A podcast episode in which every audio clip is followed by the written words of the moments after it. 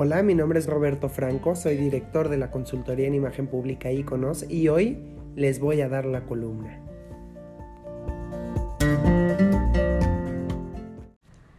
Es el momento perceptual de Xochitl Galvez.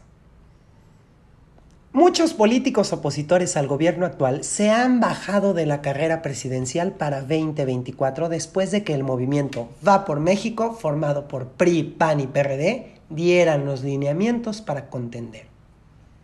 Lili Telles, Claudia Ruiz Macié, Alejandro Murat y Mauricio Vila son algunos de los que dijeron, no, eh, yo así siempre no voy.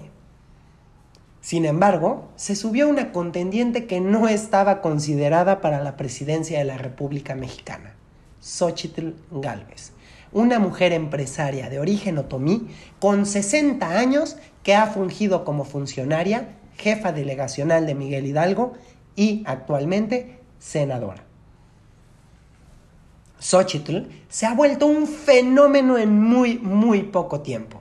Y gran, gran parte de esto se lo debe a la atención que le ha brindado Andrés Manuel López Obrador durante su mañanera con el objetivo de desacreditarla e incluso etiquetarla.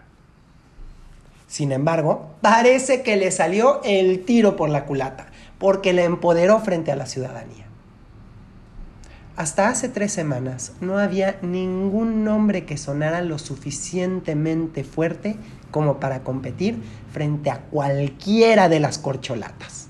Quienes han trabajado de forma ardua para llamar la atención, hoy, hoy parece que tienen una figura que puede hacerles cosquillas.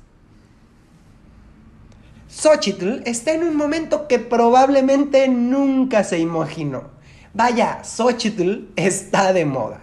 Ahorita todo le beneficia porque hasta cierto punto representa mucho de lo que el presidente dice defender, como a los pueblos indígenas y a la superación de ellos.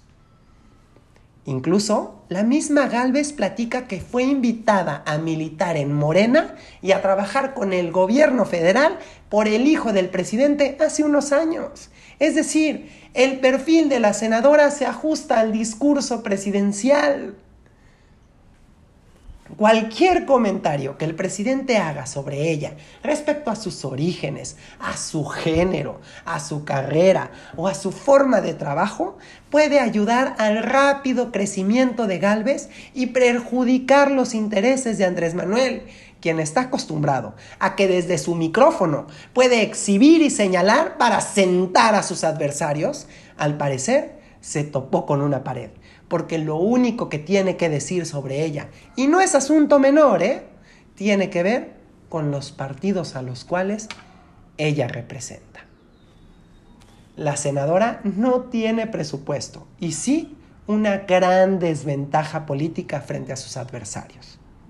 Es momento de exprimir cada momento, cada momento que el presidente hable sobre ella y poner en juego su creatividad exponiendo su personalidad empática y valiente, así como su conocimiento sobre el país.